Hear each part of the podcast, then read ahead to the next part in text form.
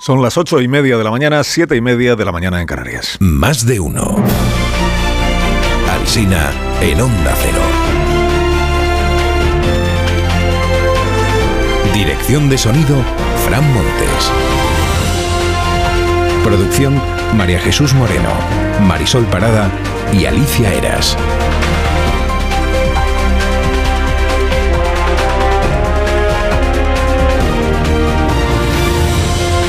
Estamos como cada mañana hasta las 12 y 20 minutos. Estamos desde las 6 contándoles cómo está empezando este nuevo día y a partir de las 12 y 20 ya sabéis que empieza la programación local de nuestra cadena de emisoras con más de uno en cada ciudad, más de uno en Valencia, más de uno en, en Castellón, más de uno en Alicante, más de uno en todas las ciudades de nuestro país. Bueno, desde hoy los candidatos ya pueden pedirnos abiertamente que votemos por ellos. Hasta ayer solo podían pedirnos que votásemos contra los demás, que es lo que, que es lo que venían haciendo. Ahora ya pueden decir, vóteme usted a mí. Se vuelcan los líderes nacionales en esta campaña, dicen hoy todos los diarios. Eh, van a estar todo el día viajando para mitinear los líderes nacionales y por eso pasa lo que pasa, esto que le pasó ayer a Núñez Feijóo y que antes nos contaba Amón en las siete preguntas, estaba Feijóo pues eh, dando un mitin ayer en el parque fluvial de Badajoz, repetid conmigo, Badajoz. decía Acabo con la palabra ilusión porque eso es lo que percibo cada vez que vengo a Andalucía y quiero deciros que el 28... Empiezan a decir los... Eh, Pero- eh, ¿A que os habéis dado cuenta? sale del paso. Estaba yo pensando que llevo mucho tiempo hablando, hija, que no se han dado cuenta ya de lo que digo. No es mala salida esta, ¿eh? Era para ver si me estabais atendiendo. Bueno, no se debe confundir Extremadura con Andalucía, no se debe con- confundir Valencia con la comunidad valenciana, importante también. No se debe confundir el acento de Sevilla con una ministra de Justicia madrileña, nuera de sevillana, que va y imita y- e imita el acento sevillano, que esto es lo que hizo adelante ministra Pilar Job. Hay algo que me arraiga mucho a Sevilla, que es mi suegra Paulina, que me ha dicho que iba a venir a verme. Hombre, Paulina, ¿dónde está, hija? Que no te veo, Paulina. Está hija. ¿Dónde está hija? Con toda su mejor voluntad, ¿eh? que tampoco. Bueno, la campaña de la incertidumbre titula hoy el diario El País. La pugna entre dos modelos políticos, dice el mundo. Campaña en la Casa Blanca, añade la vanguardia, mirando Washington. Dice las provincias. Sánchez pega carteles con Nancy Pelosi. Es un enfoque original. El tirón electoral de Nancy Pelosi en España pues está fuera de, de toda duda. Pues es una manera de hablar que está el presidente allí en Estados Unidos. Está pues, están puestas todas las miradas, lo venimos contando desde hace días, aquí precisamente en la comunidad valenciana. O sea, vais a tener aquí líderes nacionales mitineando, como diría Rafa La Torre, a cascoporro, ¿no? Repasa la lista el diario ABC. Dice, anoche estuvo Nadia Calviño, estuvo ayer eh, Núñez Feijó, estuvo Santiago Abascal, volverán la segunda semana de campaña, que innova, por cierto, el diario Las Provincias porque aporta un nuevo concepto. Dice, Feijó eligió Valencia para el cierre de la precampaña electoral. Cerrar la precampaña electoral que en realidad nadie abrió oficialmente esa precampaña. O sea que os tienen en su punto de mira ¿eh? los, los líderes nacionales, los líderes locales. ¿A quiénes? A los votantes de la comunidad valenciana. Y por eso duele también esto que escribe Héctor Esteban hoy. Dice, promesas que no valen nada. A los políticos les sale muy barato incumplir sus programas electorales. Y cita este ejemplo de esta comunidad. Dice, en 2008, la consejera del PP Sánchez de León prometió que al año siguiente se construiría el nuevo Palacio de Justicia en Chiva. 15 años después no está aprobado ni el partido judicial. Y en la foto aparece el cartel que sigue ahí clavado en la parcela, en el solar, car- cartel que dice próxima construcción del Palacio de Justicia. La razón mira hoy al día siguiente a las urnas. Prioridad del PP dice limitar el yugo de Vox en todas las plazas. El yugo, como diría Gustavo Petro. Y en el español se fijan en Tezanos y en su pronóstico de hace cuatro años, no en el de ayer, en el de hace cuatro años. Dijo Tezanos que Gabilondo sería presidente en la Comunidad de Madrid, que Carmena seguiría de alcaldesa de la ciudad y que Pilar Alegría sería la alcaldesa de Zaragoza. Le falta al, español evocar al personaje aquel de los autos locos que se llamaba Pierre Nodoyuna, ¿no?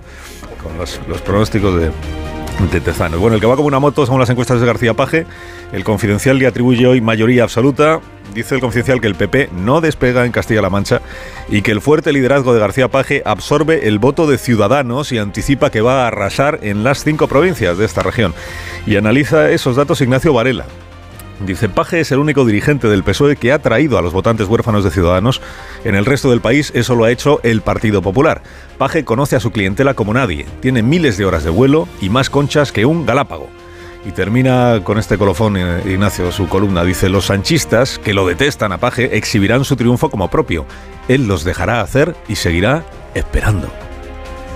Esperando, ¿Esperando a qué? Pues esperando a ver si cae el otro Pedro y tiene una oportunidad de dar el salto a la política nacional, supongo. Quien más espacio le dedica a la visita de Sánchez a la Casa Blanca es La Vanguardia, con este título de portada que dice Sánchez ofrecerá a Biden acoger a trabajadores latinoamericanos. Y teoriza Enrique Juliana, dice, política interior y política exterior forman una unidad dialéctica. La reunión con Biden abre un intenso ciclo electoral que culminará en mayo del 24 con unas importantes elecciones europeas. Y en noviembre del 24 hay presidenciales en Estados Unidos, Enrique que igual Biden visita la Moncloa también cuando empiece la campaña electoral de sus presidenciales para reforzarse como candidato ante los estadounidenses. Se explica en todos los diarios hoy lo que está sucediendo en la frontera de Estados Unidos con México o de México con Estados Unidos. Esta llegada multitudinaria de emigrantes al haber expirado el llamado título 42, que el diario El País traduce con buen criterio como devoluciones en caliente, que esto es lo que se podía hacer hasta ayer en Estados Unidos y desde ayer ya no está permitido. Devolver inmediatamente a la persona que accede al país sin papeles. De esto no sé si hablarán Biden y Pedro Sánchez, de cómo uno ha terminado con las devoluciones en caliente y el otro, habiendo prometido que iba a terminar con ellas, pues hoy las justifica y, las mantiene. Adivina cuál es cuál. A vueltas con Bildu, escribe en el diario El Mundo eh, John Biar, que es cineasta e hijo de alguien que fue militante de ETA, de la ETA primigenia, y que luego se salió de la banda. Y dice John Biar, dice, los militantes de la coalición Bildu tienen todo el derecho a presentarse a las elecciones. Lo que no podemos hacer es tratarlos como si fueran demócratas porque no lo son. Dice, yo me opongo a los que quieren imponer el olvido y piden impunidad para los pistoleros. Se llame el pistolero Maruri, como uno de estos de ETA, o se llame García Juliá, como aquel que cometió los asesinatos de, Atocha, de ultraderecha. Este asunto es la apertura del diario El Correo de hoy. Dice, la inclusión de exetarras abre grietas dentro del PSOE y de Podemos. A donde no abre grietas es dentro de Bildu. Y es una pena ¿eh? que no lo haga porque diría mucho de la gente que hay en Bildu y que la hay, que está por asumir de una vez que el terrorismo fue una iniquidad, que lo dijeran abiertamente. Dijo Yone Belarra, la derecha no sabe hacer una campaña sin hablar de ETA. Dice, pero si es Bildu quien ha metido a ETA en una lista, quien está utilizando a ETA como cantera para sus listas electorales. Ignacio Escolar dice en el diario Punto es que desde el punto de vista ético es criticable que Bildu presente condenados por asesinato, aunque luego también dice que en todos los países donde ha habido terrorismo o guerrillas, los antiguos terroristas han acabado en los parlamentos. Critica Ignacio que el PP use lo de Bildu como excusa para criticar no a Bildu, sino a Pedro Sánchez. Y él critica no a Bildu, sino al Partido Popular. Los medios ya no nos fijamos mucho, pero el número de rebajas de penas por el solo sí es sí continúa en aumento. Estamos ya por encima de los mil casos, lo cuenta hoy también la prensa. Es otro día de indigestión para el ministro Escribá, leyendo los periódicos de hoy, al menos dos. La razón destaca hoy que el ministro pasa a la historia porque por primera vez los funcionarios de la Seguridad Social van a la huelga, hartos de sobrecarga laboral. ABC lo considera el primer asunto del día. Escribe el director de ABC, Julián Quirós, dice, el ministro Escribá contaba con crédito profesional y cierta fama de inflexibilidad intelectual antes de trabajar para Pedro Sánchez. Lo segundo se ha comprobado estos años y lo primero, el crédito, se le ha agotado con el deterioro implacable de la seguridad social. Os cuento además que un juez de Canarias ha sentenciado que debe ser la mujer y no el médico quien decida si da a luz con parto natural o por cesárea. tiene que decirlo la mujer y no el médico. Y que mañana es lo de Eurovisión.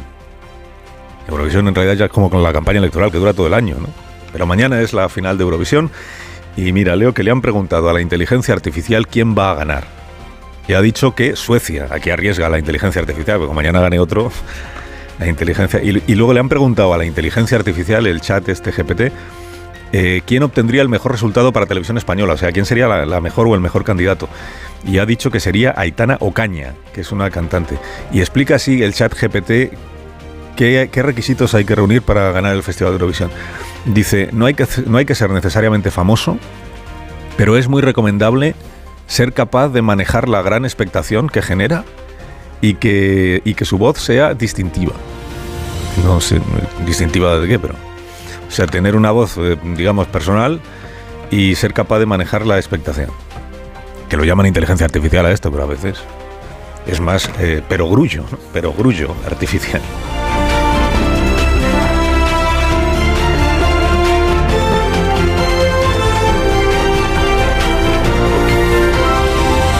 Carlos Alsina en Onda Cero, somos más de uno. Ahora ofrecemos un consejo de Bio3 para aquellos que quieran cuidar su línea. Oye, vaya tipazo, ¿cómo lo haces? Cuidando lo que como y pidiendo consejo a los que saben. Me recomendaron tomar Bio3 10 Solution. Bio3 10 Solution contiene extractos de plantas naturales, café verde, alcachofa, faseolus, fibra y biotina que contribuyen al normal metabolismo de los macronutrientes. Vienen sobres monodosis que disuelvo en mi botellita de agua y así, además de cuidar mi línea, me ayudan a beber todo el agua que me recomienda mi nutricionista. Así también me cuido yo. Pues ya sabes, a comprarlo y a cuidarte. Bio3 10 Solution. Y si tienes alguna duda, consulta a tu farmacéutico.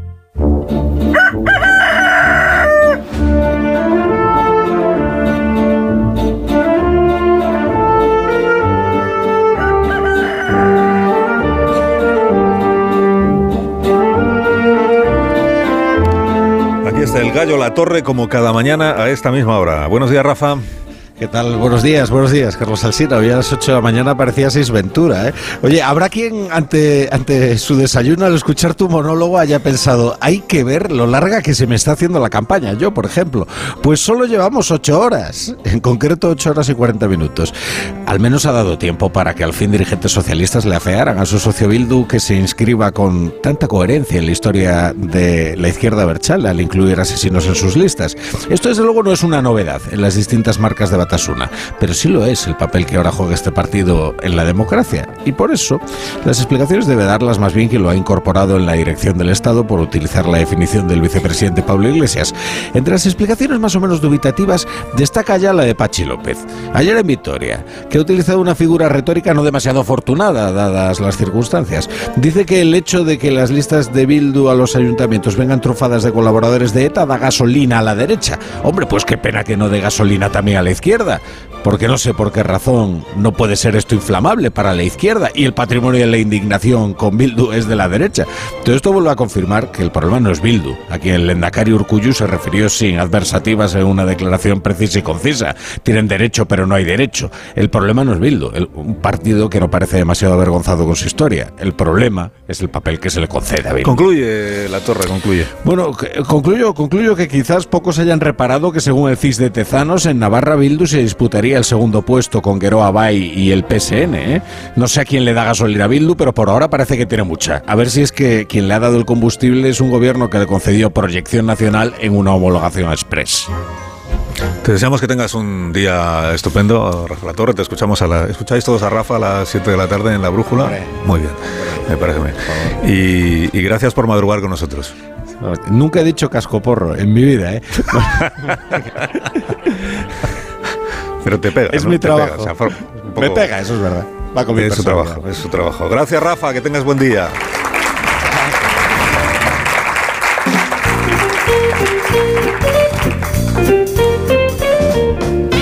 Unos Callahan para estas personas que me acompañan y a las que enseguida os presentaré. Eh, Marisol Parada, buenos días. Buenos días y os presento además lo nuevo de Callahan Adaptation, Callahan Circular, que no solo se adapta al pie, sino también al planeta, diseñado para que una vez concluido su ciclo de vida, los diferentes materiales utilizados en su fabricación puedan separarse fácilmente y así poder ser reciclados y reutilizados, minimizando la huella de carbono y el uso de recursos naturales. Callahan Adaptation a la venta en las mejores zapaterías y en callahan.es. Tecnología, diseño y confort a buen precio.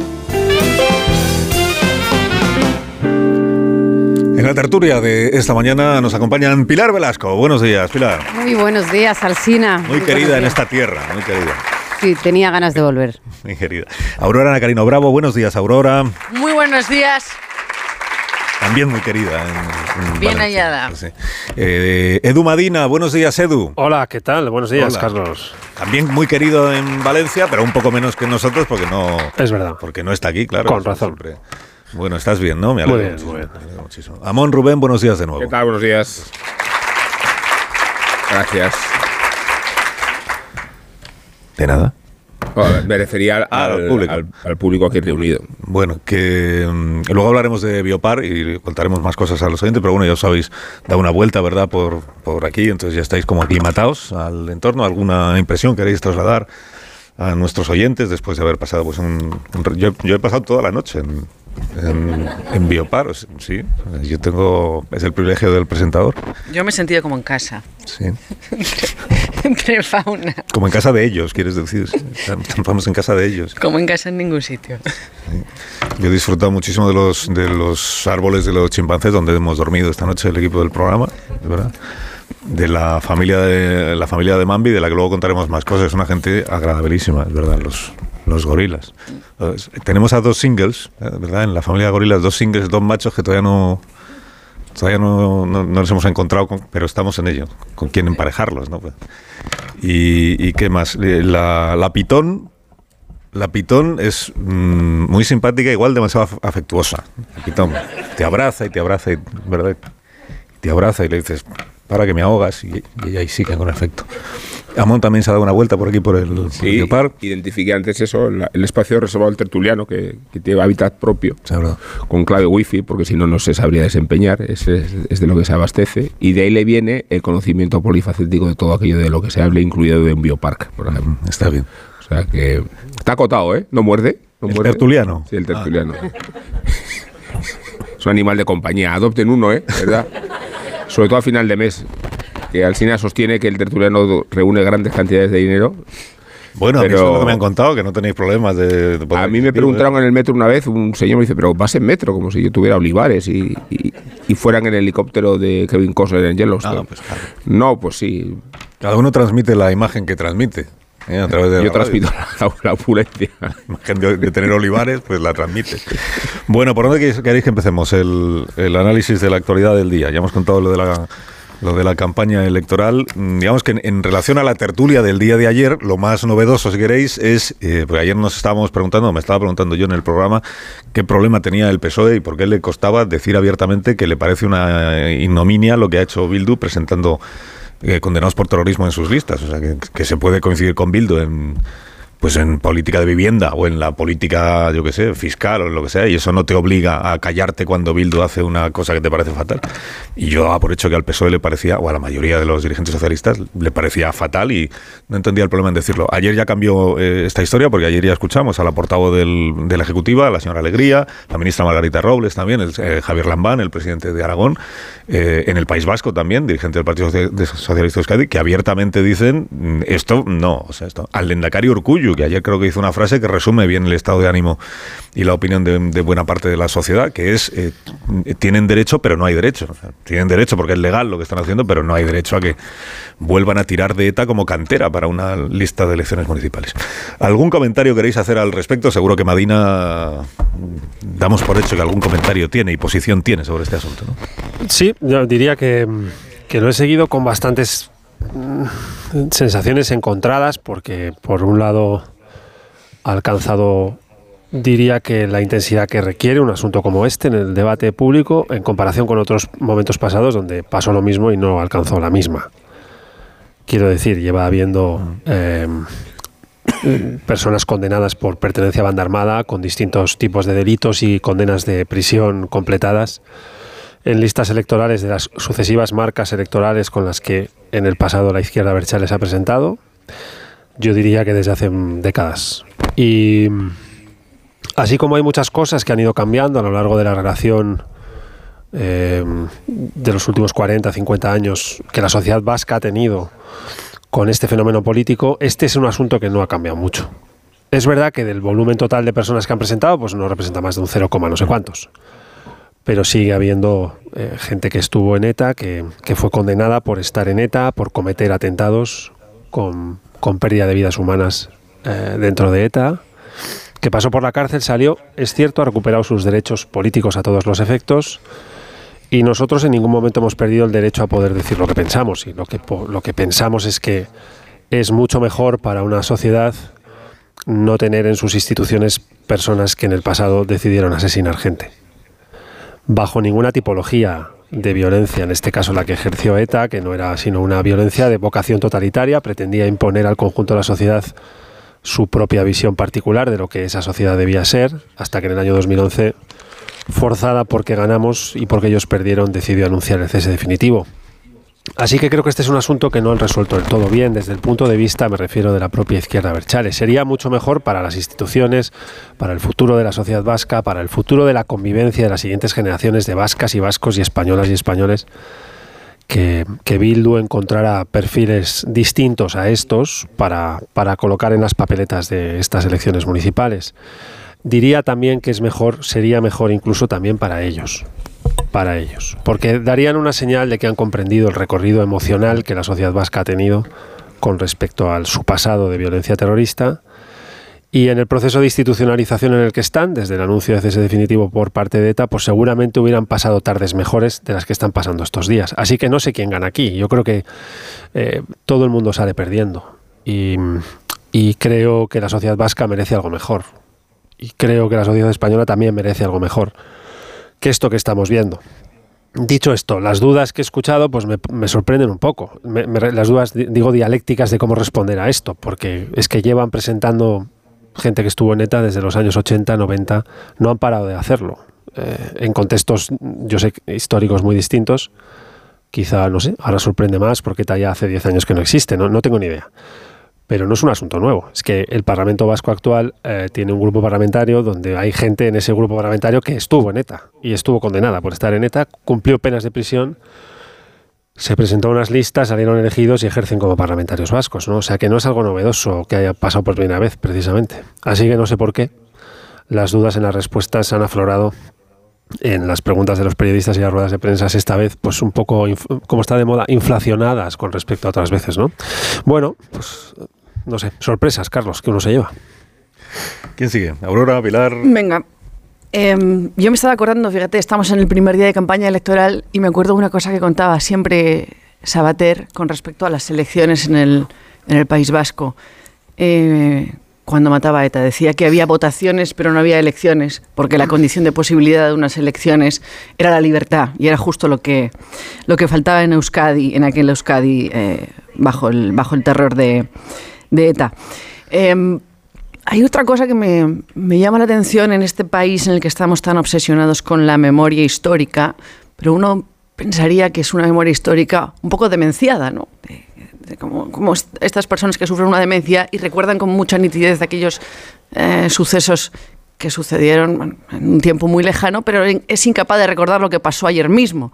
Bueno, pues lo que pasaba ayer mismo era que ETA mataba a los compañeros eh, del PSOE, eh, como, bueno, que le voy a contar a, Edu Madina, y que mataba a los compañeros del Partido Popular, y que mataba a guardias civiles, y que mataba básicamente cualquiera que se, opu- se opusiera a su, a su plan totalitario y a su visión absolutamente homogénea de lo que tenía que ser la sociedad vasca. Em, me duele también un poco que incluso cuando por fin se, bueno, se avienen a hacer una crítica de, de lo que sucede en Bildu, eh, bueno, pues el portavoz Pachi López lo haga desde, desde una aproximación que es casi táctica, ¿no? Esto está muy mal porque, porque eh, ¿cómo es? Da gasolina a la derecha. Hombre, esto está mal en sí mismo. No, no se trata de si a ustedes les parece oportuno o inoportuno, es que esto está mal. Eh, también pienso a veces, pues, si uno va a Nueva York, eh, en el lugar donde se erigían las Torres Gemelas hay un inmenso memorial destinado a- al recuerdo de lo que sucedió. Nadie en Estados Unidos, ni un solo ciudadano de Estados Unidos, olvidará jamás lo que allí sucedió. Ni siquiera los estadounidenses que todavía no han nacido, cuando nazcan sabrán perfectamente lo que allí sucedió. Los jóvenes españoles, incluso los jóvenes vascos hoy, no saben quién es, quién fue Miguel Ángel Blanco. Eh, y es muy difícil construir una política de memoria si recordamos los sucesos más graves que han, que han tenido lugar en nuestra sociedad y que han condicionado nuestra democracia. Y sin duda el terrorismo de ETA es uno de ellos. Porque cuando hablamos de ETA, bueno, hablamos de culpables. Los culpables son los que cometieron los actos de terrorismo. También hay una culpa de quienes los ampararon y, de quienes todavía los amparan y de quienes llevan en sus listas electorales a personas condenadas por terrorismo. Pero también hay otra responsabilidad que es mucho más amplia, que es de todos, ¿eh? que es la responsabilidad de todos los demócratas, de todos los constitucionalistas, de recordar lo que sucedió y de honrar eh, cada día el recuerdo de las personas que perdieron la vida luchando por la libertad en Euskadi. Porque no olvidar es la manera de no repetir y además es la manera de construir una sociedad mejor, que creo que es lo que todo el mundo se merece y especialmente los vascos. Sí, sorprendió. Eh, recordabas, eh, Alsina, en el editorial que todos los funerales a los que tuvo que ir Pachi López, ¿no? Es, eh, no hay ninguna duda de que al PSOE no hay que explicarle eh, qué significó el terrorismo de ETA y qué significa la transición de la transición de Bildu ¿no? Hacia los cauces de- democráticos. Decía Madina que no es nuevo, es verdad, pero que no, claro, que no sea nuevo no puede dejar de generar eh, esta incomodidad ética eh, y política con, con lo que acaba de hacer Bildu y con lo que significa que coloquen a- asesinos y a, condenados por, terrorismo. ¿no? Y yo estaba recordando la, eh, una declaración que, que a mí me pareció que en términos democráticos tuvo mucho valor hace un año en el Congreso, cuando tanto se les reprochaba a EH Bildu que no condenaba desde la derecha expresamente el terrorismo en el Congreso. Y Merchet Purúa hace precisamente un año pidió perdón expresamente en un, en un discurso en la tribuna y decía que su dolor y el dolor del sufrimiento parecido tenían que, eh, padecido tenían que asumirlo. Decía también que nada de lo que dijeran podía deshacer el daño causado y terminaba diciendo que querían pedir perdón de todo corazón, que sentían enormemente su sufrimiento y que se comprometían a tratar de mitigarlo en la medida de sus posibilidades y decía siempre nos encontrarán dispuestos a ello. Bueno, pues lo que acaba de hacer EH Bildu es todo lo contrario a lo que se comprometió hace un año la formación en el Congreso de los Diputados. Si se pide perdón y se dice que se va a mitigar el daño, esto es todo lo contrario a mitigar el daño. Y complica mucho, efectivamente, eh, pues lo que le ha pasado al Partido Socialista con lo que le ha pasado en las últimas 24 horas. No hay ninguna duda de que el Partido Socialista condena y no le gustan eh, los miembros de estas listas pero es un actor eh, es un actor clave en algunas leyes del que ha sacado el gobierno adelante. Con lo cual lo complica y genera ruido efectivamente porque no ha habido transacción no ha habido negociación política en ningún momento con, EH Bildu en ninguna de ninguna de las leyes. La reforma laboral se reformó- se negoció la reforma laboral. En los presupuestos se negoció se negociaron los presupuestos. Se critica que en la ley de memoria se pidieron otras cosas es la ley de memoria, es comprensible, ¿no? Pero esto, como digo, complica, claro, cuando, cuando te tienes que sentar. Aunque hay que recordar que Bildu se abstuvo, se abstuvo en la, en la investidura de, este gobierno. Pero, pero, claro, complica cuando hay unas elecciones generales en diciembre y, y está sobre la mesa que Bildu pueda apoyar al, al gobierno, ¿no? Bueno, se abstuvo Pilar porque luego se ha convertido en el socio más sólido. Desde que se rompió el tabú, en aquellas conversaciones que escandalizaron con tanto con Adriana Lastra, se ha convertido en rutina pactar con Bildu, a cambio de muchas contraprestaciones y a cambio de fingir que Bildu no es lo que es, aunque Bildu no hace, Bildu no hace otra cosa que exhibir lo que es, porque la forma de presentarse a esas elecciones es una exhibición de los terroristas más sanguinarios, es una exhibición. Y es cualificarlos a través de sus peores fechorías. Pero, y con esas fechorías, promover la suma de votos, que es lo que más me indigna. Se hacen comparaciones con violadores o no. Si un violador tuviera que ah, presentarse en unas elecciones, nunca haría alarde de su pasado violador. Aquí un etarra que ha matado hace alarde de su apodo y de su historial. Y con esos recursos aspira a una cualificación política. Esto es lo que resulta inaceptable. Y, y también resulta inaceptable que va a suceder a partir de ahora, porque si nos escandaliza tanto como debe ser esta relación de Bildu con su pasado y con la memoria, ¿cuántos pactos va a apoyar el Partido Socialista de Euskadi en, después de las municipales? ¿Cuántos gobiernos eh, municipales va a sostener? ¿En cuántos presupuestos se va a involucrar, como ha hecho hasta ahora? ¿O se trata de, anunciar que, que es inaceptable, como ha dicho con más énfasis que ninguna la ministra Margarita Robles, que es una vergüenza, pero luego no dar sentido o consecuencia? ¿O acaso no se está tramando desde hace tiempo una alternativa al PNV que pasa por suavizar la relación con Bildu, acercarse a los morados y de esta estructura tripartita crear una alternativa de la que Ortegui pueda ser Lendakari? Bueno, pues si, si este es el escenario, yo os pido mucho más franqueza. Por eso creo que, bueno, sí, Madina, yo pido franqueza, quiero saberlo. Quiero saberlo, quiero saber qué va a hacer el Partido Socialista de Euskadi Sí. con Bildu después de las elecciones. ¿Qué va a pactar y, y cómo? ¿Y dónde? Bueno, ¿Y en yo- qué condiciones? Yo, puedo, yo soy militante del Partido Socialista de Euskadi. Y no, no puedo saber qué va a hacer, pero sí puedo decir lo que opino. Y lo que opino Sí, es sí. que la actual estructura de acuerdos que tiene el Partido Socialista de Euskadi es con el PNV en todas las instituciones, desde la- el gobierno vasco, donde gobierna en coalición, a las diputaciones y las principales ciudades del País Vasco, así como muchos municipios muy importantes, muy importantes. Y mi opinión, que no informa de nada, porque no fijo posición de nadie, solo doy una opinión, igual que cualquier otro aquí en esta, en esta mesa, es que esa estructura de acuerdos va a continuar. No me preocupa tanto qué va a hacer el PSE, porque creo que la continuidad de los acuerdos transversales PNV-PSE va a continuar más allá del 28 de mayo. Estoy casi convencido. Lo que me preocupa es qué nos está pasando en la sociedad vasca. Que el Euskobarómetro, que es el equivalente al CIS, pero sin tezanos, eso es lo mismo, pero sin tezanos, que analiza sociológicamente a la sociedad vasca, detecta que cada vez son menos los ciudadanos vascos y las ciudadanas vascas que se definen como independentistas. Es más, en los últimos 25 años estamos en el punto más bajo de vocación independentista en la sociedad vasca. Y sin embargo estamos en el punto más alto de escaños nacionalistas en el Parlamento vasco. Las preguntas que me conmueven más son qué estamos haciendo con la memoria de todo lo que nos sucedió durante 50 años en el País Vasco. Estamos, estamos siendo leales a esa memoria, estamos a la altura de lo sucedido, estamos a la altura de la gran batalla que libramos y de la gran victoria que conseguimos. Dos, estamos sabiendo ofrecer en la sociedad vasca alternativas liberadas del patrón nacional, del vector nacional, del marco nacional, eh, para que terminen siendo relativamente sólidas y bien representadas en las instituciones en el futuro, sí o no. Y yo creo que no.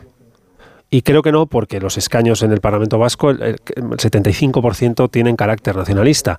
Y las fuerzas políticas que no son nacionalistas no pasan precisamente por sus mejores momentos. mis dudas están en qué va a votar la sociedad vasca en los últimos próximos cuatro, en los próximos ocho, en los próximos doce. Y si alternativas liberadas del factor nacional van a tener la representación que a mí me gustaría.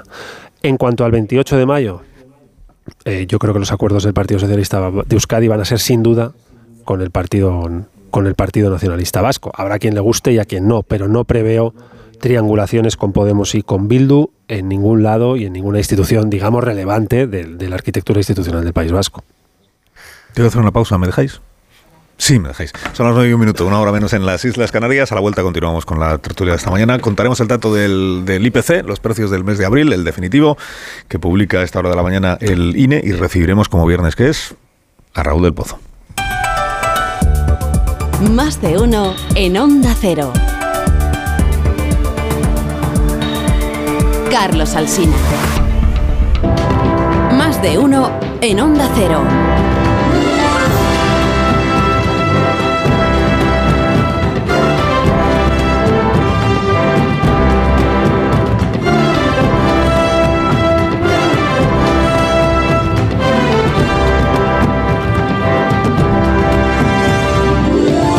Seis minutos de la mañana, son las 8 y 6 minutos en las Islas Canarias, la mañana del viernes 12 de mayo del año 2023. Estaba preguntando aquí el público que nos acompaña en el Bioparque en Valencia, dice, ¿y Raúl del Pozo? Raúl del Pozo, pero no es viernes. ¿Dónde está Raúl del Pozo? Pues está listo ya para... Raúl del Pozo siempre entra por teléfono, porque si no, no podría luego colgarlo. Eh, Raúl, buenos días. Buenos días, Carlos. ¿Cómo estás? Bien, muy bien. Bien. ¿Te importaría si el público, por ejemplo, te, te diera un aplauso? ¿Te molestaría, no? No, hombre, por supuesto. Y más en Valencia, donde tengo mi hermano. Entonces vamos a... Vamos a... La verdad. La verdad que de Valencia Manolo Vicente, no, por supuesto, por supuesto. Es bueno, pues vecino, pues vecino y amigo. Vecino tuyo y, y amigo también nuestro. Eh, cuando tú quieras, que empiece Viva el Vino. Anoche, anoche a las 12 arrancó la campaña electoral. No esperen que se elija a un alcalde de Zalamea o de Móstoles, ni que se proclame la República como en el 31, pero el PP y el PSOE se la juegan en el voto popular. Pedro Sánchez ha empezado la campaña en América, presenció la majestuosa cúpula del Capitolio, que se inspiró en la Catedral de San Pedro, y una Casa Blanca bastante más modesta que el Palacio Real de Madrid, donde lo ha recibido el presidente de los Estados Unidos pero antes decretó un paquete, casi un, pucherazo electoralista de medidas contra la sequía, más de dos mil millones a favor de los agricultores, y unos días antes aprobó una bonificación de transporte para los jóvenes de 18 a 30 años, para que puedan viajar y conocer Europa.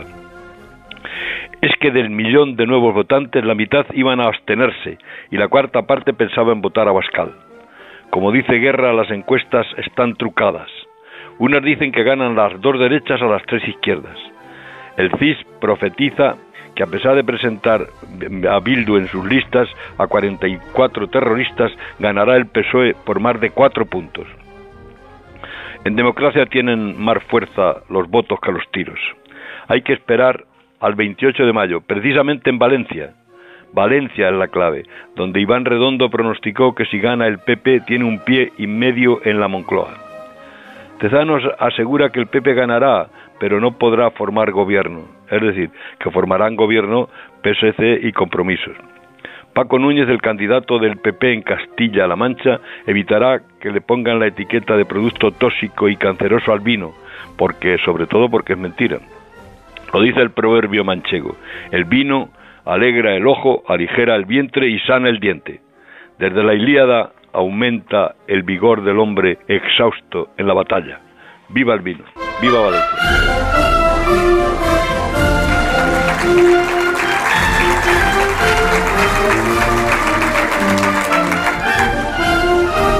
Raúl del Pozo, que tengas un fin de semana estupendo y que disfrutes muchísimo. Y ¿Vas a ti colgar? también te lo prometo. Muy te bien, lo, vas a colgar ahora, deseo. ¿no? ¿Vas Un a colgar? abrazo.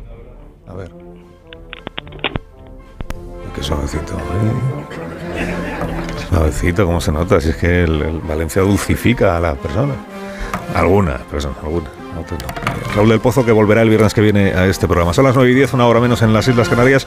Está Ignacio Rodríguez Burgos ya preparado para contarnos cómo han ido los precios del mes de abril. Sabéis que el, el INE, el Instituto Nacional de Estadística, primero publica un dato provisional y luego ya viene el dato definitivo. El de hoy ya es el definitivo del mes de abril, que no sé si cambia mucho, del 4,1, que fue el, el adelantado. Ignacio, buenos días. Hola, muy buenos días. Pues mira, Carlos, lo que hace el dato es confirmar ese repunte de la inflación interanual en el mes de abril al 4,1%, que aún así la- el Ministerio de Economía indica que es, eh, viene a ser la mitad de lo que había, el nivel que había en, el, en abril del 2022. Pero habría que recordar que en aquel momento también estaba el inicio de la guerra de Ucrania y también recordar que la inflación es acumulativa.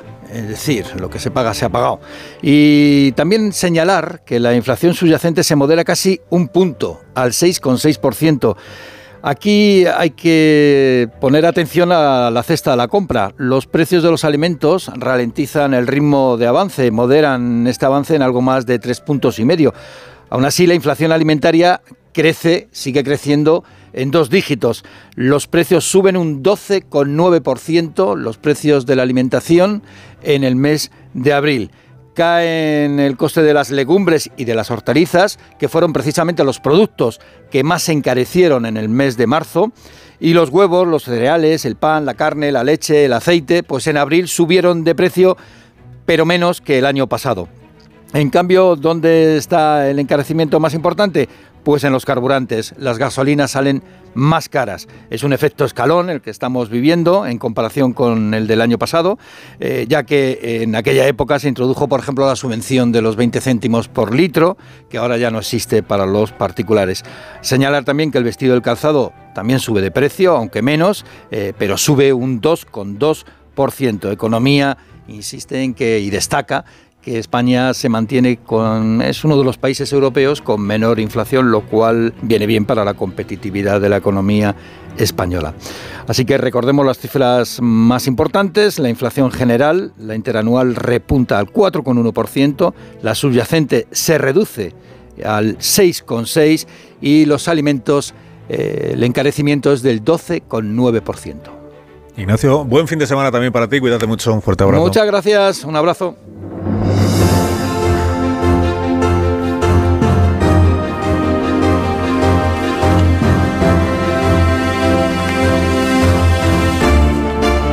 Tertulia esta mañana aquí en Valencia con Pilar Velasco, con Aurora Nacarino Bravo, con Edu Madina, que está en nuestros estudios centrales, y con Rubén Amón. Y como estamos en Biopar Valencia, pues vamos a recibir al, al director de la Fundación Biopar, que es Fernando González Sitges. Buenos días, Fernando. Buenos días, ¿cómo estáis? Muchas gracias por la invitación.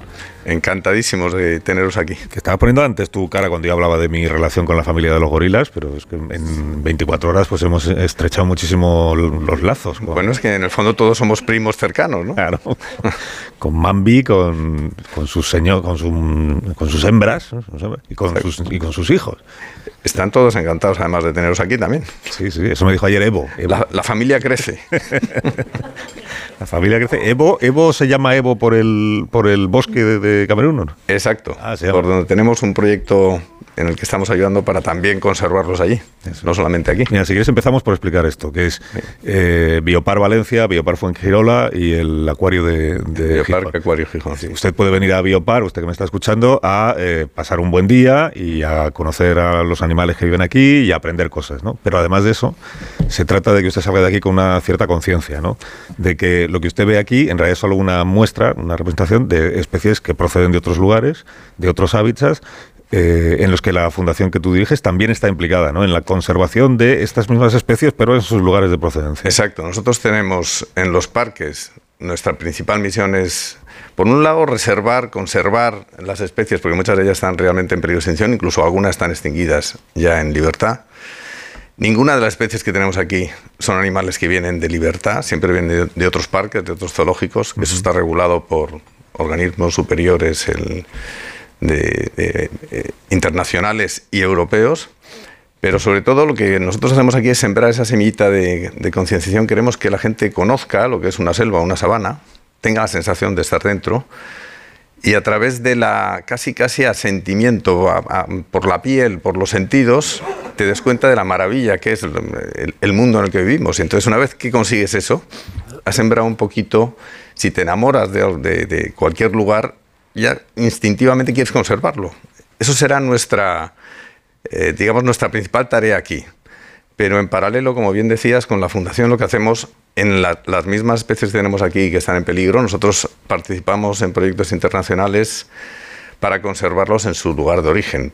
Por ejemplo, pues tenemos eh, proyectos en la isla de Flores con dragones de Komodo, orangutanes en Borneo, en Madagascar con lémures, en, como bien decías, en el bosque de Evo, gorilas y chimpancés con la Fundación Goodall en Senegal.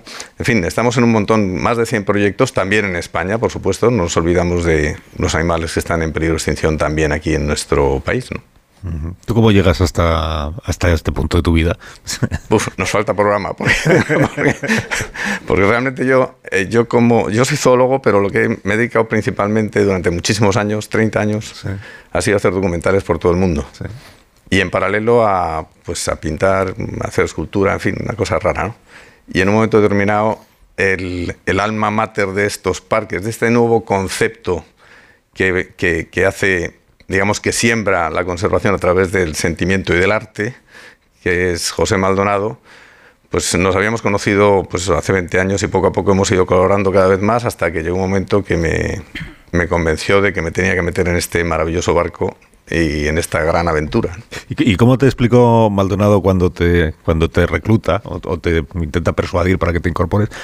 Eh, ¿Cómo te explicó el, el concepto? Porque claro, todos tenemos en la cabeza el concepto del zoológico tradicional, que precisamente es el que ya pues se, va quedando atrás porque este es un concepto distinto. ¿El, el co- el cómo, te lo, cómo te lo explica? Porque igual sirve también para explicarle a los oyentes que no han estado aquí en qué consiste esto. Claro, bueno, a los oyentes yo, yo creo que no hay ninguna explicación mejor que venir y dejarse llevar por lo que uno encuentra, que no vengan con ideas prefijadas.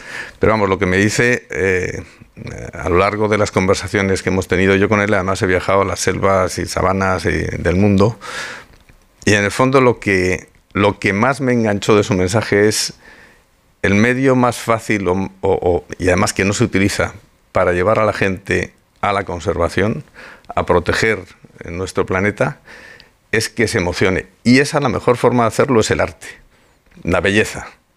Y efectivamente es que cuando visitas uno de estos parques la belleza te rodea. Es, algo, parece que es una cosa casi espontánea, pero eso es un trabajo enorme de una oficina que ha estado proyectando y pues, hay de todo, ingenieros, arquitectos, eh, paisajistas, biólogos.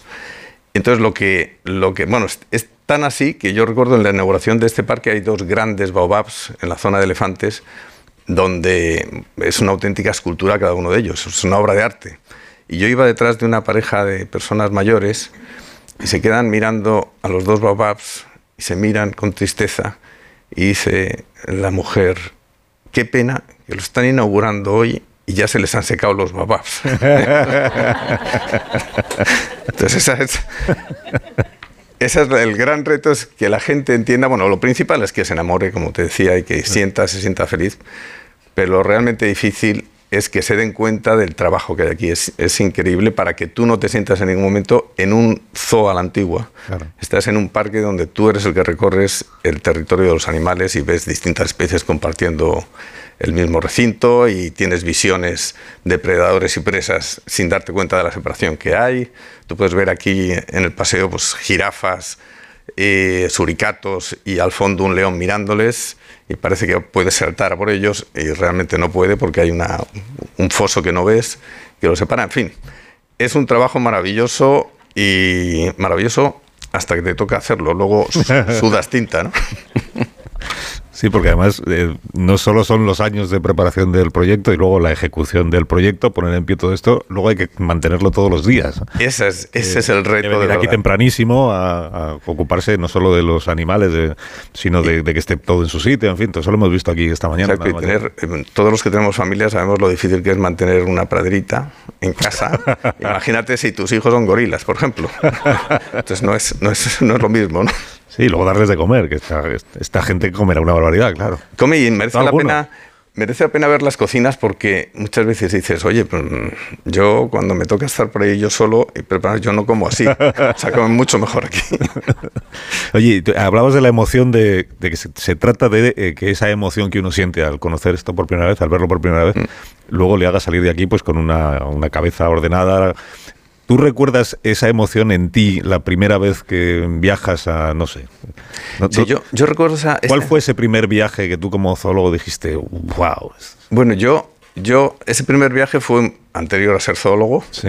De hecho, soy zoólogo por ese viaje. Quizá, bueno, por ese o por muchos de esos viajes. Que tenía eh, poquitos años. Yo mi, muy pocos y, y no hace falta irse a África. Yo me llevó mi abuelo que era, fíjate que era cazador, pero es, era asturiano y, y me llevó al Parque Nacional de Redes y viendo aquellos bosques y aquel, pues eh, en otras ocasiones que me llevó a pescar también, al mar, por ejemplo, y a mí todo eso pues, de una forma, ya te digo que casi eh, irracional, me, encantó. La primera vez que realmente viajé, eh, que no fue por trabajo, a, a Kenia, entonces ya lo que me pasó fue, tenía como 28, 29 años, y pensé, anda, todo esto que yo creí que era fantasías de niño es real, está aquí, ¿no? Me, me enamoró absolutamente. África es otro, otro mundo aparte, pero vamos, en general, después de viajar por todo el mundo, yo lo que sí que creo es que esto ya es un problema, o sea, tenemos un problema de verdad, de verdad, el que estamos hablando, en el programa estáis hablando de las elecciones, de quién va a ganar, quién va a perder, en esto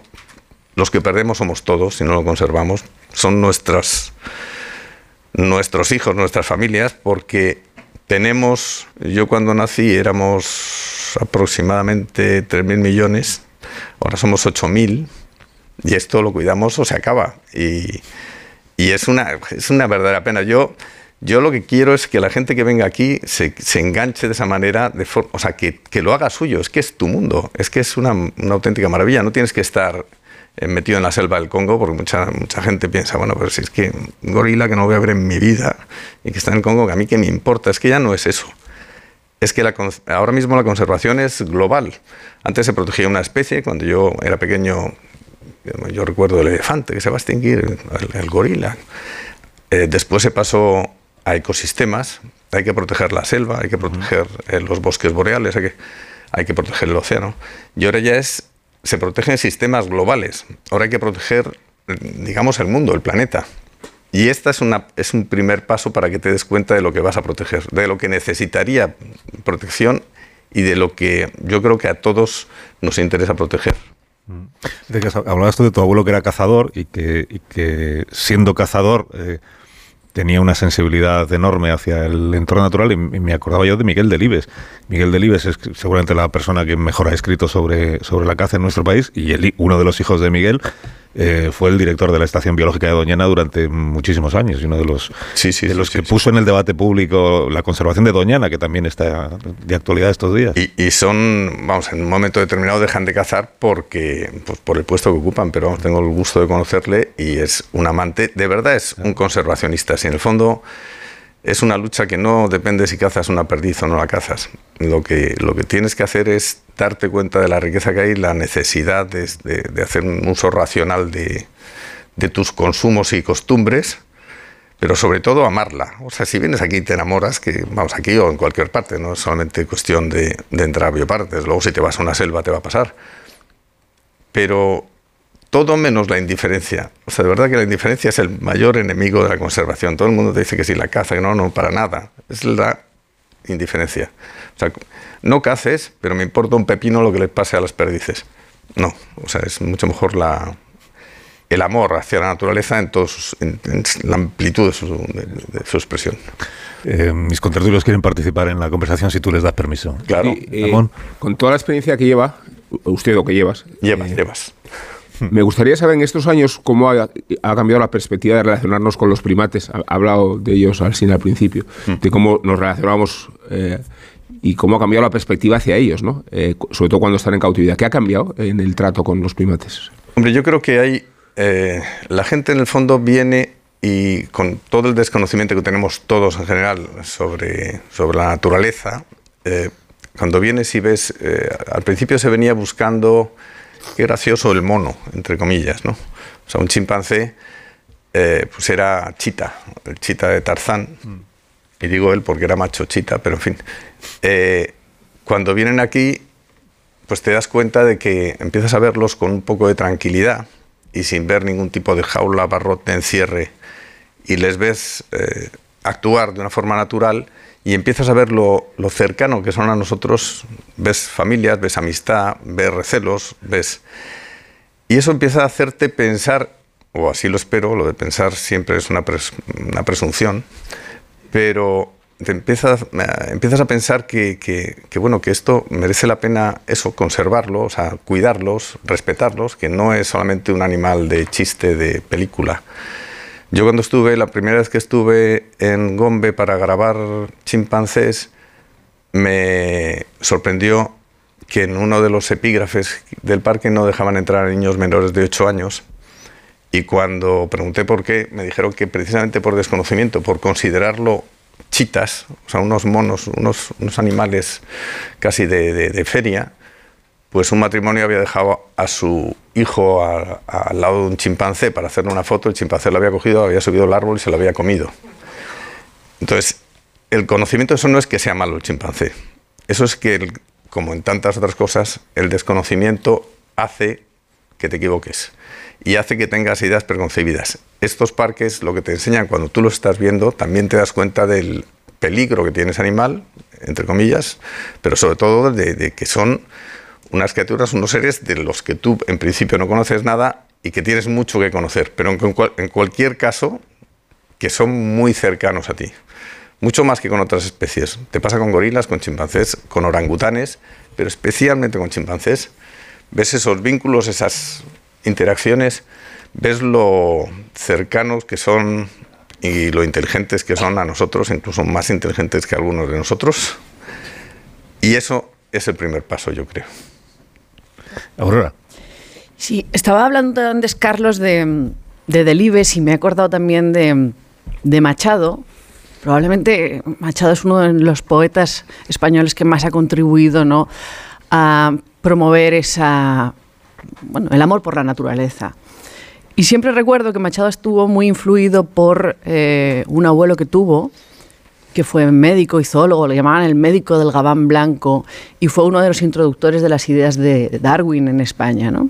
Había influido mucho en Machado y después Machado pudo hacer esa contribución desde el mundo de la cultura.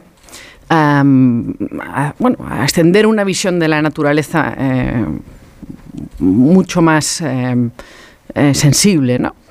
Eh, entonces, estaba pensando en la importancia de la cultura para, para transmitir eh, la, protección de, la biodiversidad, de la naturaleza. Pensaba también en, Félix Rodríguez de la Fuente, ¿no? que cambió para siempre nuestra manera de mirar eh, a la naturaleza. ¿no? Pasamos de verla como una amenaza o, mm, bueno, algo que nos tenía que producir un rendimiento económico, a ser algo que era una riqueza por sí misma que, tenía, y que teníamos que conservar y es los altavoces de, de- de la cultura para llegar a la gente.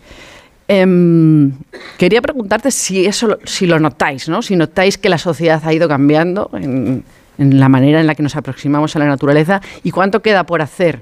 Porque yo a veces pienso, por ejemplo, nadie hizo tanto como Félix Rodríguez de la Fuente por cambiar la imagen que tenía el lobo en, en España. Y al mismo tiempo es algo que todavía suscita eh, muchísimos conflictos, ¿no? Sobre todo en, pues, en sitios como Asturias, Cantabria, al norte de Castilla y León. Hay un conflicto entre el lobo y, digamos, y, y los ganaderos. Y cómo podemos progresar y cómo podemos eh, convivir todos. Es el, problema del lobo o la polémica del lobo es para varios programas, porque es complicadísimo, tiene muchos vértices. Pero lo que sí que es cierto es que la cultura, el conocimiento, quizá el lobo, para resumírtelo, eh, si le dejaran a los que saben de cada una de las partes eh, organizarlo, no habría tanto problema con el lobo. Lo malo es que al final te lo organizan gente que ni ha pisado el campo, ni sabe el lobo, ni tiene rebaños, ni... ni- ese, ese es el problema de este y de muchos otros. Pero este nos puede servir también de ejemplo eh, para ver el papel que se puede hacer en parques de este tipo, porque nosotros, por ejemplo, en, el acuario de Gijón tenemos... El, mar tiene un problema enorme que es el mismo problema que tienen selvas, sabanas y demás ecosistemas terrestres, solo que no lo ves. Parece que siempre está limpio. Tú lo ves en superficie, salvo que ya una catástrofe de petróleo, tú crees que todo está perfecto. Estamos soltando basura, ya sabéis, las islas de plástico y demás. Eso desde tierra es muy difícil contarlo y que la gente lo note. Sin embargo, si te metes, te metes evidentemente en, las galerías del acuario y ves el problema y ves en alguno de los tanques plásticos y redes y, y contaminantes de todo tipo, te queda un poquito una idea. Cuando además consigues, nosotros a través de la Fundación hemos eh, organizado hace muy poco un centro de recuperación de tortugas y focas que salen a las playas hechas un desastre, generalmente por ingestión de plásticos. Cuando tú llevas la tortuga o la foca al centro de recuperación, lo abres, le sacas los plásticos, le enseñas a la gente lo que tenía dentro, por qué estaba tan mal, y luego además la sueltas y ya está, y la sueltas sano, invitas a la gente, en este caso de Gijón, que vayan allí, los colegios, los niños, y sean ellos los que suelten físicamente la tortuga, la foca es un poco más delicado porque te puede morder, pero en ese momento estás explicando el problema de una forma que sí que les llega a las, a, la- a las casas, a las familias, a la gente, ya no es a las instituciones, que esa es otra cosa que para mí es un gran reto de estos parques, eh, es sembrar la idea de que todos desde nuestra casa podemos hacer algo, podemos hacer mucho, pero más que que, que lo organicen las instituciones, volvemos al lobo. Si es el- los gobiernos los que regulan y a través de sus políticos y no de sus científicos y de la gente de- que tiene rebaños y demás, mm, estamos mal. O sea, lo, va- lo van a resolver probablemente mal. Lo bueno es que todos nosotros empecemos a construir un poquito, pongamos nuestras fichas en ese gran puzzle de la conservación. Y eso es lo que intentamos sembrar aquí. Eh, Fernando, en esto hay mucho negacionismo también, ¿no? Se dice que las especies parece que se extinguen solas, que es el curso natural de, bueno, pues nacen y, y mueren y que cambia las condiciones del clima. Tenemos mucha mano, ¿no? En, en esto de, con- de la Bueno. conservación. Nosotros es verdad que de forma natural se extinguen las especies. Ha habido cinco extinciones masivas, pues provocadas por un impacto de meteoritos o por, o por eh, contaminantes atmosféricos producidos por volcanes y demás. Lo que pasa es que nosotros somos el vector de esta sexta extinción. O sea, nosotros somos los que estamos acelerando la extinción. No quiere decir, yo eso también lo contamos mucho eh, y se cuenta mucho a los niños también en los parques. El problema aquí no es que vayamos a extinguir a muchas especies y ya no vuelvan a aparecer o que vayamos a acabar con el mar y que no el problema de eso la tierra se va a recuperar seguro. Ya lo ha hecho un montón de veces y seguirá haciéndolo. El problema es que los que nos vamos al garete somos nosotros los seres humanos. O sea es- esto que estamos intentando proteger de los ecosistemas en el fondo es un acto de egoísmo porque somos nosotros los que nos vamos por el sumidero como esto sigue así. Eh, estaba pensando en tu, en tu labor como, eh, como autor de documentales, como cineasta de la naturaleza. Es- que te has hecho cuántos, 100, 200, más o menos. Eso supongo que requiere mucha mucha paciencia, porque habrá muchos momentos en los que tienes que estar ahí esperando a que pasen cosas. ¿no? Sobre todo si tienes dinero como la BBC, sí, esperas todo lo que quieras. Si no tienes dinero, tienes que ser el que te muevas a buscarlos. Por eso también en estos, en estos parques que de repente llegas y a través, o sea, vas atravesando una selva porque te da la sensación de estar o, o un, o cualquiera otro ecosistema. Y de repente, a la vuelta de una de un gran árbol ves una pareja de gibones haciendo todo lo que tú has intentado grabar y jamás has hecho, pues dices, esto, esto es lo que se debería ver allí, ¿no?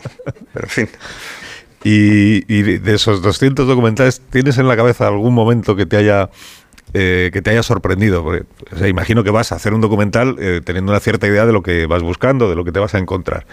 Pero luego te habrán pasado cosas, pues, pues eso, que Infinitas. que con esto no contabas y que igual ha, ha quedado, ha sido lo más interesante al final que te ha pasado para hacer el documental. Bueno, más que más interesante, lo que sí es verdad es que tú te documentas aquí, coges todos los libros, todos las, a los expertos, llegas allí y el guarda del parque que te lleva sabe mucho más que todos. ¿eh? Dice, no, todo eso es mentira. O sea, directamente te lo dice así, "Es- eso no, no, eso no, ni de coña. Eso va a pasar asa. Y efectivamente es como te pasa, ¿no? Y a partir de ahí ya te digo que cuando tienes un presupuesto bastante limitado, es todo pura improvisación. O sea, es una, es una, incluso el guion cambia de principio a final de, de rodaje. Ya, O sea, cuando yo veo en la BBC a, a Attenborough ahí haciendo esos documentales, igual han estado 27 años. Bueno, es que sí, sí, si hablas de Attenborough, que además es el top, eso tiene, pues eh, yo recuerdo un programa que tenía 36 equipos de cámara, había estado 6 años desde el inicio hasta el final. Yo generalmente tengo un mes, tenía.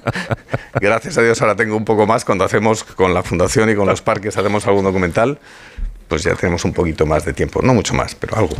Además, a los de la BBC les encanta presumir de los últimos equipos que han comprado y que han desarrollado. ¿verdad? Bueno, pero yo, pero yo les envidio. O sea, a mí me parece que en eso, pues mira, presúmelo porque lo merece. Porque sobre hemos, hecho, todo porque hemos hecho un documental solo para usar esta nueva cámara que tenemos. Sí, que es sí, capaz sí. Pero además, han descubierto cosas para la gente, para la- no para la gente, para la ciencia. O sea, se creía, este ave no se había visto nunca, se había cantar, pero estaba en el canopy este de la selva nunca. Fueron nuestros equipos, tuvieron ocho meses y al final, a primera hora del día, grabaron. Y la ciencia ve por primera vez ese pajarraco. ¿no? Sí, sí. Y te dices alabado sea la BBC, pero quien tuviera su presupuesto. Qué envidia. Qué envidia. Oye, Fernando, gracias por, a- por habernos acompañado esta mañana y por habernos eh, invitado a enamorarnos de todo lo que hay detrás aquí de nosotros. Pues nada, muchísimas gracias a vosotros y un placer. Gracias, un gusto escucharte. Hasta cuando tú quieras, Fernando.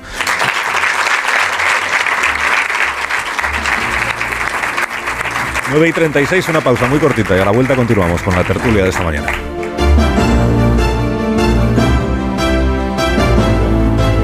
Más de uno. Onda Cero. Cat.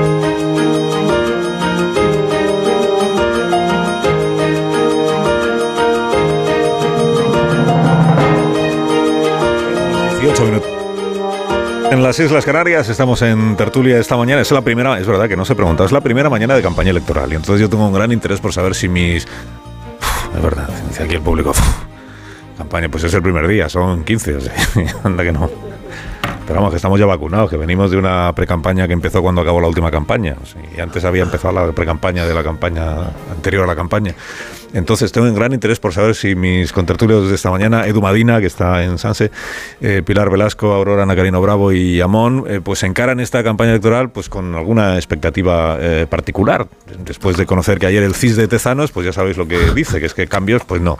Que, sea, que no prevé, el, salvo en algún ayuntamiento igual, pero vamos, gobiernos autonómicos, con los números que da Tezanos, seguiría gobernando todo el que está y toda la que está gobernando en, en este momento. ¿Madina encara esta campaña con algún interés particular? Con muchísima ilusión. No.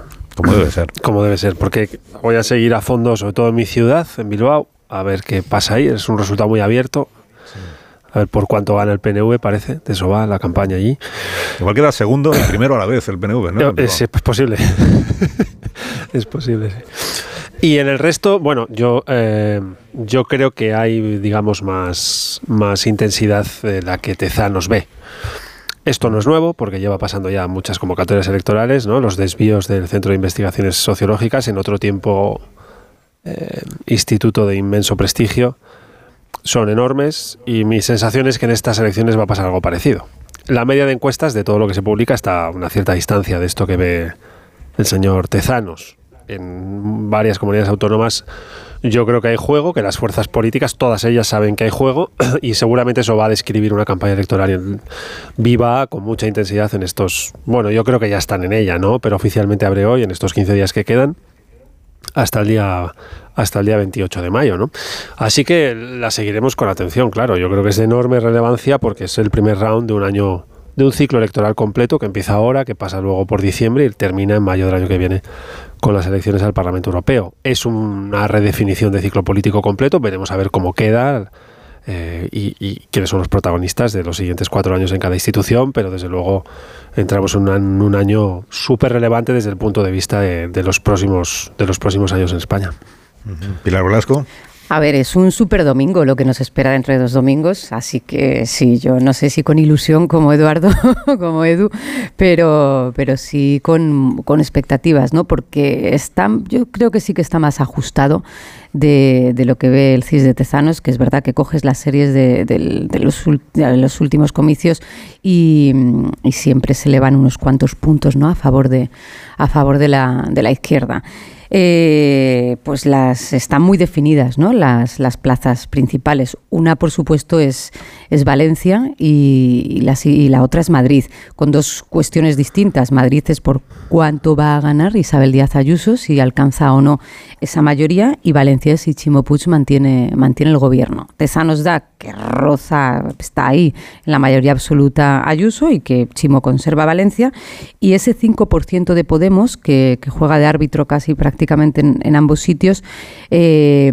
porque si Podemos pasa de ese 5%, Chimo Puig tendría más fácil de formar gobierno y en Madrid eh, le quita siete escaños a Isabel Díaz Ayuso en la conformación, bueno, en el reparto, en el reparto del, Parlamento Autonómico. Tezano sí le da a Unidas Podemos 6% en, en Madrid y Valencia eh, con las dificultades que está teniendo Unidas Podemos para hacer campaña por dos cuestiones fundamentales. Una, no, no, no, conocen a sus candidatos, eh, tienen un problema de, desconocimiento de candidatos e incluso, y lo reconocen internamente, eh, muchos votantes suyos no saben que se presentan a las elecciones, porque como hay tanta confusión con las, con, las confluencias, no saben si Podemos está metido en, Más Madrid o si Podemos está, está ya metido en cómo, cómo se vota la papeleta. ¿no?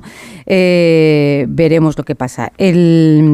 los partidos regionalistas también pueden funcionar de árbitro, ¿no? Y eso no lo despeja, no lo despeja Tezanos, aunque sí que les, les da resultados a la baja en, pues en Aragón, en, Cantabria, que se desploma eh, el presidente cántabro y pierde el gobierno, eh, también UPN, UPN en Navarra y bueno, les da resultados muy bajos. Si bajan estos partidos regionalistas, bueno, pues veremos cómo resuelven Partido Socialista y Partido Popular y, muy abierto de cara efectivamente a qué mapa queda. Eh, para diciembre qué mapa queda y que Feijóo y Sánchez eh, con, va a ser el resultado con el que van a ir a, diciembre. ¿no? Un poco win-win y termino ya para el, un poco ganar-ganar para el Partido Popular en, Valencia, por ejemplo, que si gana, bueno, pues, eh, pues es importante y si lo mantiene Chimo. Claro, si, gana Valencia el gobierno, para Feijó, pues ya, bueno, va con, tiene el saque, ¿no? Para diciembre, como quien dice, y si lo mantiene Chimo Puig y si mantiene el peso de todas las comunidades que parece que puede mantener, como Castilla-La Mancha y Castilla-León, bueno, pues seguirían yendo muy ajustados, ¿no? Aurora. Em, bueno, yo me vais a perdonar que no comente el CIS, pero el CIS, el, CIS de Tezanos eh, carece de cualquier crédito entre los profesionales eh, del sector y además tengo serias dudas de que no sea una forma de malversación de caudales públicos. Así que, pero esta campaña creo que va a ser Acabas de comentar el CIS, ¿eh? Entre tanto. Esto, es todo lo que tengo, esto es todo lo que tengo que decir. Desde la imputación, pero. sobre el CIS de Tezanos. Así gobierna Feijóo. No, es que no se cree sus propias encuestas. Bueno, en fin. Eh, la campaña va a ser una campaña total, ¿no? En el siglo XX se acuñó esta idea de la guerra total, que era eh, bueno, la subordinación de la política a la guerra, pues aquí tenemos la subordinación de la política a la campaña, ¿no? Estamos en, mitad de esta guerra, eh, de esta campaña total. Em, eh, la vamos a ver por tierra, mar y aire, tendremos los martes sociales. Incluso ya tenemos algunos problemas en España con la separación de poderes que probablemente se van a agravar más, porque bueno, se utilizarán las, las instituciones del Estado y, los portavocías de la Moncloa para hacer la campaña electoral. Eh, hoy leía en la columna de Dani Gascón que el gasto de precampaña supera ya los 10.000 millones del escudo social. O sea, las campañas, las políticas sociales están bien, pero las campañas también son más importantes si cabe. ¿no? Y bueno, esta semana veíamos que se nos anunciaba la, em, las, eh, las, ayudas de, vivienda del ICO eh, antes de pasar por el Consejo de Ministros, que es donde se supone que deben acordarse, lo que nos da una idea de que bueno, el Consejo de Ministros es un órgano colegiado, pero no tanto, y que además nos han dicho que no va a pasar ni siquiera por el Congreso. Em, así que, bueno, pues esa es, esa es la, campaña que tenemos. Eh, la visita de Biden, eh, la visita a Biden, la presidencia rotatoria de la Unión Europea, van a formar parte de toda la campaña que empieza ahora, pero que después eh, bueno, vendrá la campaña de generales, todo el año que tenemos por delante va a ser una gran campaña. Y el primer acto va a ser eh, estas elecciones del 28, en la que bueno, veremos también una guerra por la interpretación de los resultados. Uno pensaría que es una cosa muy sencilla, ¿no? Es contar votos, pero es mucho más complicado, porque unos querrán venderte que eh, la victoria o la derrota eh, se, explica por el número contante y sonante de papeletas, mm. que serán los que tengan más, que probablemente sean los del PP, y los otros te dirán que no, que al final las victorias se cuentan em, en función de los gobiernos que eres capaz de formar, ¿no? Y entonces el PSOE probablemente irá más por esta otra explicación. ¿Quién será capaz de imponer el relato? Pues lo veremos próximamente. De la visita del presidente de los Estados Unidos a la Casa Blanca, pues ya comentaremos la semana que viene, porque es que aún no aún no se ha producido. Esta tarde veremos esa, eh, veremos el que la quiera ver, que veremos la imagen del presidente con, con Joe Biden, que en contra de lo que se está interpretando en España, dice, no es que así eh, se implica a Joe Biden en favor de la candidatura, las candidaturas del PSOE en la campaña electoral española. Bueno, cabe también la otra interpretación, que es que Joe Biden se ha buscado el apoyo de Pedro Sánchez para que, eh, digamos, respalde... ¿Sé por qué rey? Biden apoya a Lobato y Sánchez apoya a Biden para las elecciones presidenciales en los Estados Unidos. Y Biden apoya a Lobato, por ejemplo, en la Comunidad de Madrid. Joe Biden. Es probable que Biden apoye a Lobato más que Sánchez. ¿eh?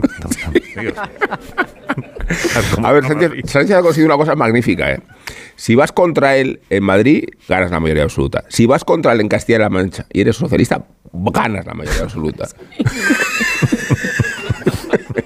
es extraordinario, ¿no? O sea, favorece al PSOE y al PP a la vez. Bueno, eh, ¿quieres indultar a alguien esta mañana, Amón, antes de que terminemos? Bueno, creo que la sección de indultos electorales precaria. ¿Indultos electorales? sí, lo empecé ayer, pero nadie la recuerda, o anteayer. Yo tampoco me acuerdo. Adquiere sentido en Valencia con la candidatura de Carlos Flores a la Generalitat. Se presenta con la marca de Vox y lo hace 41 años después de haberse iniciado en la política. ¿Por qué partido? Os preguntaréis, si es que os lo preguntáis. Pues por Fuerza Nueva.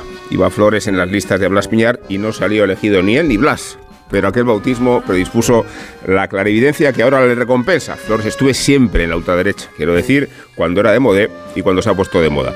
No le falta cualificación académica a la candidatura de Flores porque es catedrático de Derecho Constitucional en la Universidad de Valencia, aunque el conocimiento de las leyes no significa que siempre las haya respetado.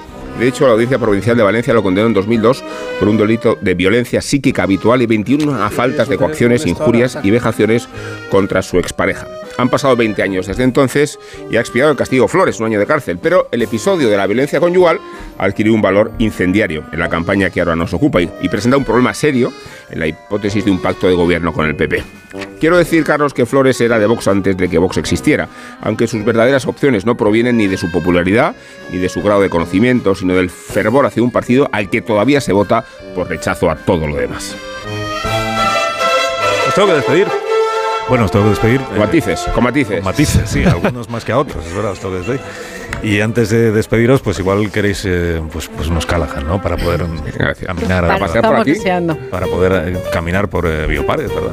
Dar un paseíto de lo más cómodo, con el zapato más cómodo del mundo. Y además os presento lo nuevo de Callahan Adaptation. Callahan circular, que no solo se adapta al pie, sino también al planeta, diseñado para que una vez concluido su ciclo de vida, los diferentes materiales utilizados en su fabricación puedan separarse fácilmente y así ser reciclados y reutilizados. Callahan Adaptation a la venta en las mejores zapaterías y en callahan.es. Tecnología diseño y confort a buen precio. Pues que tengáis un día estupendo, Edu Madina. Hasta el próximo viernes. Gracias. Carlos. Cuídate mucho. Adiós, Pilar Velasco. Buen viernes, buen fin de semana. Desde Valencia, adiós Aurora Nacarino Bravo. Adiós, adiós, buen fin de- Amón hasta las 11. Así es. A las 11, que tenemos cultureta de las buenas, de por, las de por la mañana. En cinco minutos las noticias. Más de uno. En Onda Cero.